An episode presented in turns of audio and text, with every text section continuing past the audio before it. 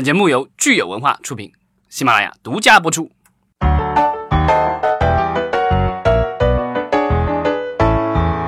欢迎大家收听新一期的影视观察，我是老张。我是大米，我是石溪，大家的肾都已经颤抖了吗？我的肾已经没有了，没有了，因为不够割了，已经这么大岁数活下去。好吧，好吧，那个苹果的新手机好像还是挺诱人的，而且双卡双待是吧？嗯，看视频肯定是没问题哈，特别爽，应该会。对我们之所以要聊这个发布会，也是因为就是说苹果现在的话要向视频这个行业要大幅进军了。有钱就是可以任性，在刚刚过去的这个多伦多电影节上，呃，这个苹果出手了，买了两部电影。对，苹果的话，我们之前其实也聊过，它其实一直都有这个，就是它的 iTunes 的这个视频的这个频道，然后也有 iTunes 的这个音乐，然后也有这个 iBooks 这个书。但是这些内容它都是其实都是别人的内容，然后通过它这个平台，它收一个手续费嗯，卖给大家。对，然后现在的话就是苹果它越来越多的可能向这个就是原创内容在出发，因为之前我不知道我们哎我都忘了我们有没有聊过啊，就苹果从各个传统的媒体公司，包括像索尼这样的这个传、传统的这个所谓的 studio，然后挖了一批的这个精英，对。我们之前聊他跟芝麻街合作要做这个原创内容的时候，有提过这块儿。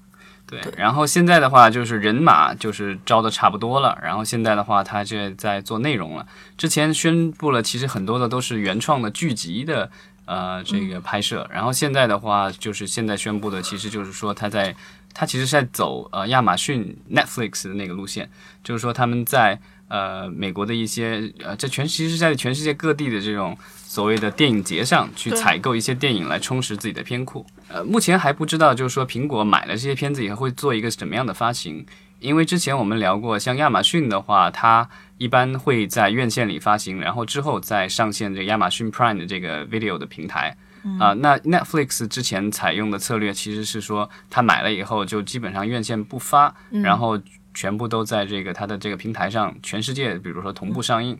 但是最近其实 Netflix 也改变了一些它的策略，对因为它要争取一些所谓的顶级的电影人才跟他们合作。那这些导演其实至少从颜面上来说，觉得自己拍的应该还是大荧幕上的一个艺术品对是不是所以？其实嗯最近结束的另外的一个电影节，就威尼斯电影节的最佳影片，其实就是 Netflix 的一部电影，就是大导演啊、阿方索克罗索，对对他的这个新片的《罗马》。嗯，对这部电影的话是摘得了是应该是叫金狮奖对吧？对最大的奖，威尼斯最大的奖，对，这可能是狠狠的打了一下戛纳电影节的脸。以及奥斯卡吧，包括奥斯卡。对，之前咱们聊过这个，呃，戛纳其实是和呃奈飞 Netflix 其实有比较大的冲突，然后最后的话，奈飞一一怒之下就把自己的片子都撤了，因为他不想满足呃法国这边就是尤其是戛纳对他们这个必须要在院线上映的这个要求，因为法国有规定，就是院线一上映的电影的话，三年之内不能上视频平台，这个对 Netflix 来说，它是一个肯不肯定不能接受的一个条件，因为他买这些电影主要就是为了在视频平台能上线。那如果是只能够这个要等三年的话，那还不那还不如不在这个电影节上放了。这个时间的确很长了，三年啊。现在的话，因为因为他要和一些顶级人才合作，所以他现在其实做了一些让步，就是好像据说他的有一些新片已经会就是说分开来，就是说先在院线先上一部分时间，对然后再在他们的平台，就是有一个时间差了。嗯，这样只是这个窗口期可能还是会比较短，不会长达三年。但这样的话，其实就是理论上来说，就像我们之前聊奥斯卡那期其实聊过，就是说只要是符合这样的一个就是这样的播放的标准的话，有可能他们就可以参选奥斯卡了。现在已经有人觉得《罗马》这部电影会不会这个是今年呃奥斯卡最佳电影奖的一个有有利的，但当然这个但嗯这个因为哦，但因为它是西班牙语的，所以有可能只能就竞争这个外语片奖。片，对英文片的话，不知道将来会不会，比如说奈飞出品的这样的电影有有机会角逐最佳影片奖，这个我觉得、呃大家拭目以待吧。我觉得奈飞它之所以能够很成功的发展壮大它自己的内容，也是因为它一个是多金花，它花了很多钱，另外一个它愿意给创作者更多的自由。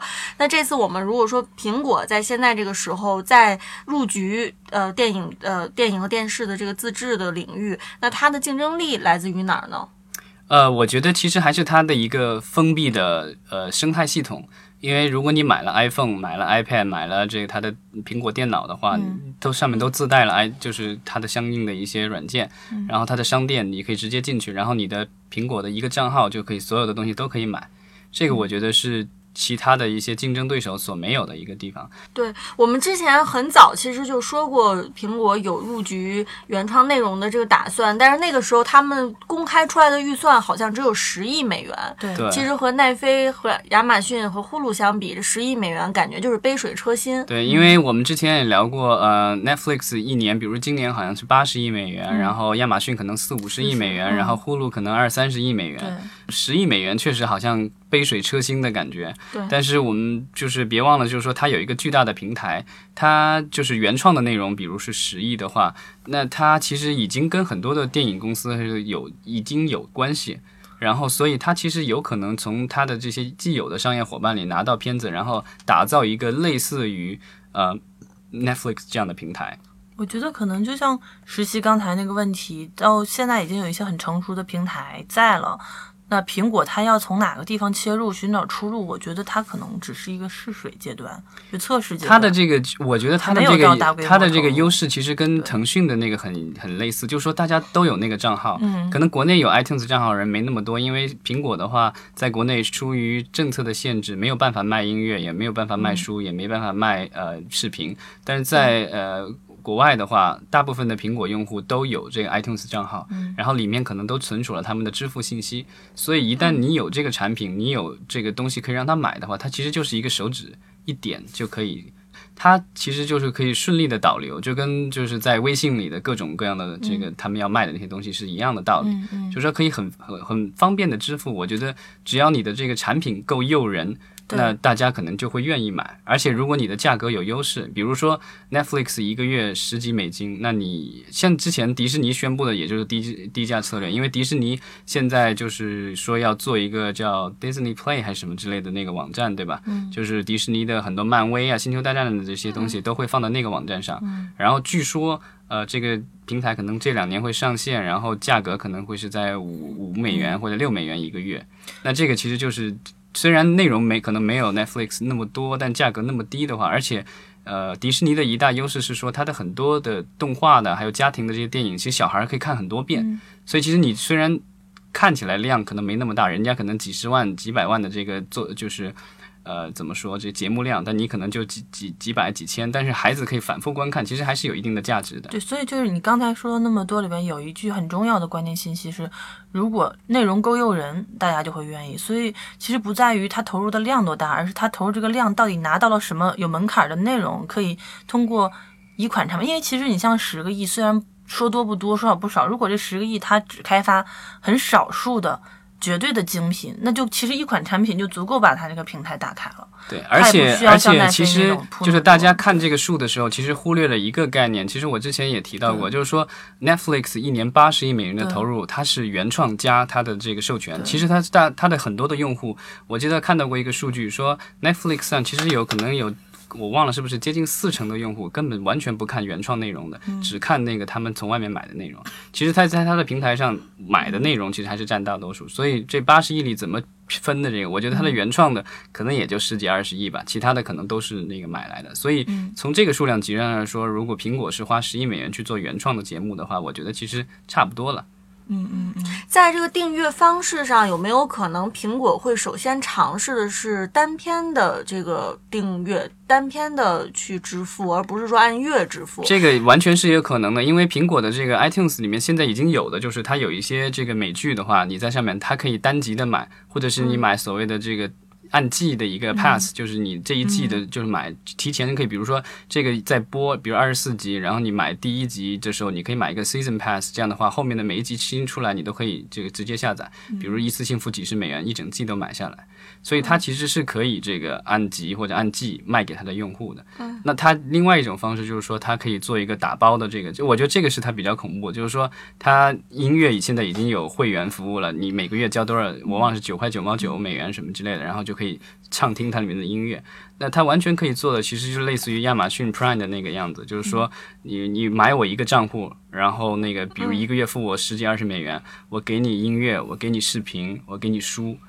这个都可以做到。这个我觉得其实是 Netflix 提供不了的一个东西，这个可能只有亚马逊能够跟它竞争。嗯而且我感觉这个跟当年就是，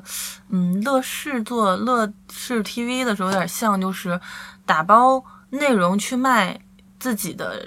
就是产品。对硬件这个其实硬件产品对啊也有，而且我就是甚至有人手机的销量近两年也不太好，是吧？我看甚至有人猜测会不会就是说，你买苹果的硬件产品，比如说 Apple TV 那个小机顶盒，它可能送你一些这个产具啊或什么的，这个都有。小米他们也在做这个事情，对，原来那个乐视盒子卖的时候，就是你买它盒子，它送你一年的这个会乐视员。会员对啊所以就是它的内容会反向去刺激大家去买它的硬硬件，包括说如果它的内容足够好，可能很多人就更愿意掏一万多块钱去买他新的手呃这苹果手，机了。这跟那个游戏的主机游戏也有点像，因为你像包括现在像任天堂、PS 啊、Xbox 几家，他们之间的游戏都是很多都是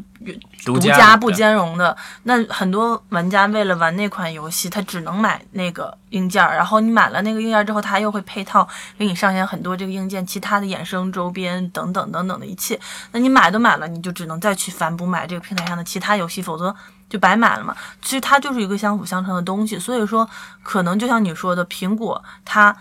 最主要的是它这第一款内容它要砸什么，其实我觉得还挺值得期待的。嗯，嗯，他之前宣布的有一些，我觉得好像奇幻类的，然后根据大 IP 改的这些东西都比较多，包括还有经典的科幻小说那个《基地》，他们要拍剧，然后跟斯皮尔伯格要那个合作翻拍原来的那个叫什么《Amazing Stories》吧，啊，还有跟那个这个美国脱口秀女王奥普拉 Oprah 的合作，对吧？就我觉得还有那个就是什么 Couple Karaoke，他们也做了一个就是苹苹苹果定制了一个版本，然后今年好像还得了什么提名之类的。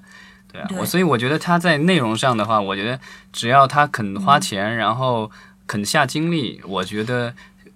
其实这个门槛没有那么高，其实就是而且它的渠道的话是非常的畅通的，因为它可以直达消费者，这个我觉得是很多 IT 公司并没有的一个这样的优势。但其实就是核心还是就是用内容说话嘛，而且现在硅谷那边的一些平台公司、视频网站，不止他一家都开始布局自己原创内容。最近哎，YouTube 也发布消息要自己布局自己的原创内容了。对，所以好像也一次性要做五十部吧，是吧？五十部但大部分是剧集了。对对，YouTube Red 对吧？我还在上面看过那个有一些，还有他们也有一些原创的电影。对 YouTube 咱们呃国内的用户也是用不了，所以我其实一直不太清楚 YouTube 也是按月付费的这种吗？呃，它现在是这样，它现在它上面的那个内容有好多种。呃，嗯一种是完全免费的，然后你可能会看一些广告，然后那个就是受欢迎的视频，呃，他们的这些频就是所有者，他们可能会拿到一定的广告提成。嗯。另外的话，它有专门的频道，现在它的这个内容已经很多元化了，嗯。就是说你有这个就是会员的那个买了会员，然后里面有一些可以看，还有一些是单部的，就是你可以租或者买这个片子。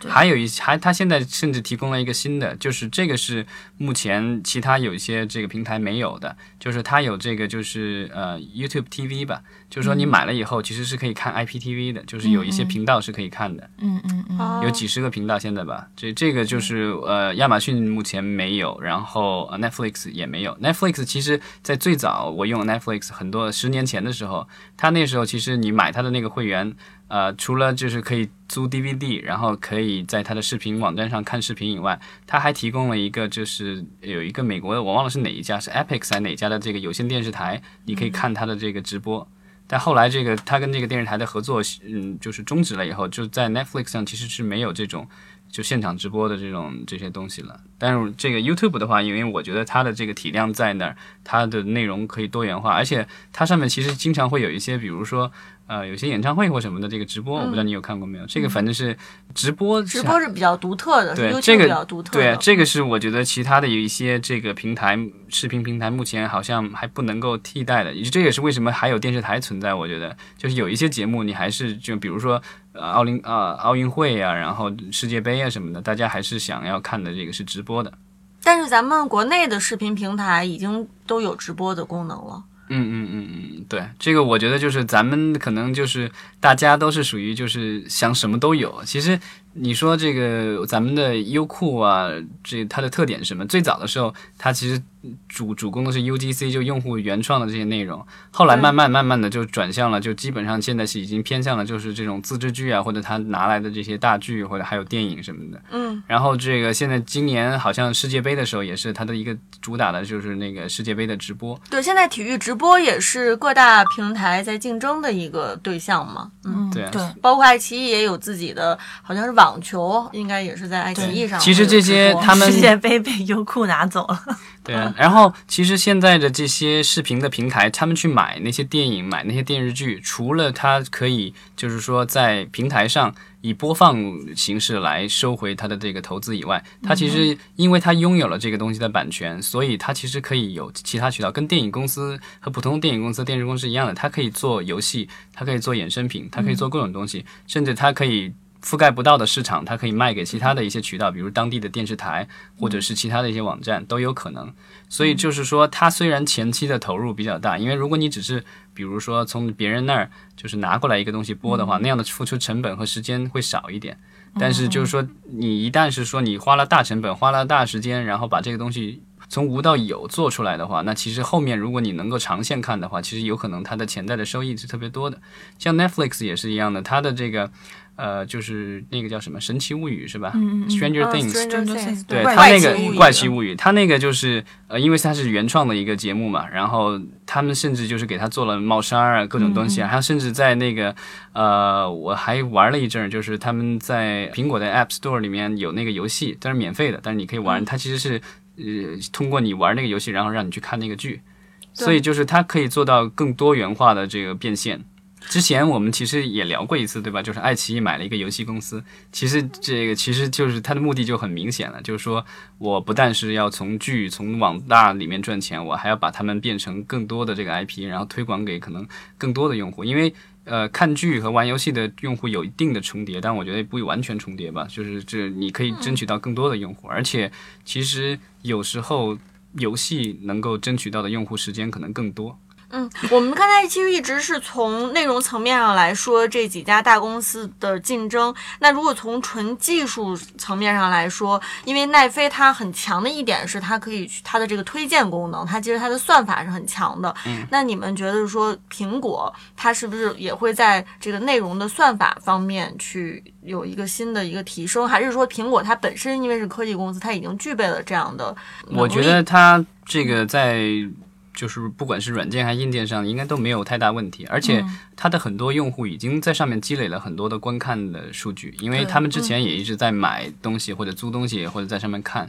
而且甚至我不知道苹果会不会偷人家数据啊？因为比如说你看 Netflix 或者你看 YouTube，其实你还是在苹果的设备上，我不知道苹果是不是已经有这个数据。应该不会，因为这个有点涉及那什么商业机密了这个东西，我觉得这个有可能会在中国会发生，我觉得在美国比较敏感，这个不太会发生。对，但是我是觉得其实。因为像奈飞上面有大量的这个影视作品，它以这个推荐为核心。但苹果如果说它其实它才开始做，它主打那么几款，我觉得它也不太需要，就是就像你说的，比如说迪士尼，迪士尼它我只打我这几几几个，然后就是想看这个都必须来我这儿看，那我是完全壁垒的，那没有必要了嘛。但是如果比如说等到它积累很多了，也许它是需要按照这个呃 taste，按照大家的口味和喜好来做，但是不代表说苹果不可能给你不推别的东西，别的款产品，因为我觉得苹果上它是有一个消费者的综合数据的，因为它联动了这个人生活方方面面的内容都有，然后 App Store 上的那些下载量、下载的那个 App 相关联的这个人的生活方式、生活形态，他可以完全清楚。我觉得这一点是他其实是比其他网站要相对来说更有优势对它可以更精准的去营销他的一些产品其他的东西，对对对。不过我记得我们以前应该是说过，苹果它本身对于内容方面，它比较喜欢这种合家欢一点的内容，对对对它其实没有那么的成人向。所以我觉得它不大可能短期内会做出一款类似于比如《权力的游戏》那样黄暴的。对，嗯，包括纸牌屋其实也是比较成人向的。对。合家欢这块儿的话，咱们之前说，因为苹果现在是因为乔布斯的遗遗产吧，是迪士尼的大股东嘛。那但是迪士尼也在做自己的平台，这样子就是所以我觉得将来将来也许迪士尼的很多产品就不会再供应给苹果呃苹果了，就是所以就苹果更需要自己，要有内容。但是如果合家欢这个市场的话，它要跟迪士尼竞争，这个其实是有点难度的，我觉得。看来美国在原创内容方面，其实想形成这种垄断的局面，在短时间内应该是不太可能的，因为有太多大公司都在竞争。嗯，对，嗯我觉得就是科技公司其实。呃，完全是把整个游戏的这个怎么说战场放大了好多倍，因为 原来的那几个几大，其实你看起来似乎是很大的公司，但你跟那些科技巨头比，差的十万八千里的。对，而且人家一天挣的是多少亿美元，他们一年可能利润也就那么对。而且在互联网上观影，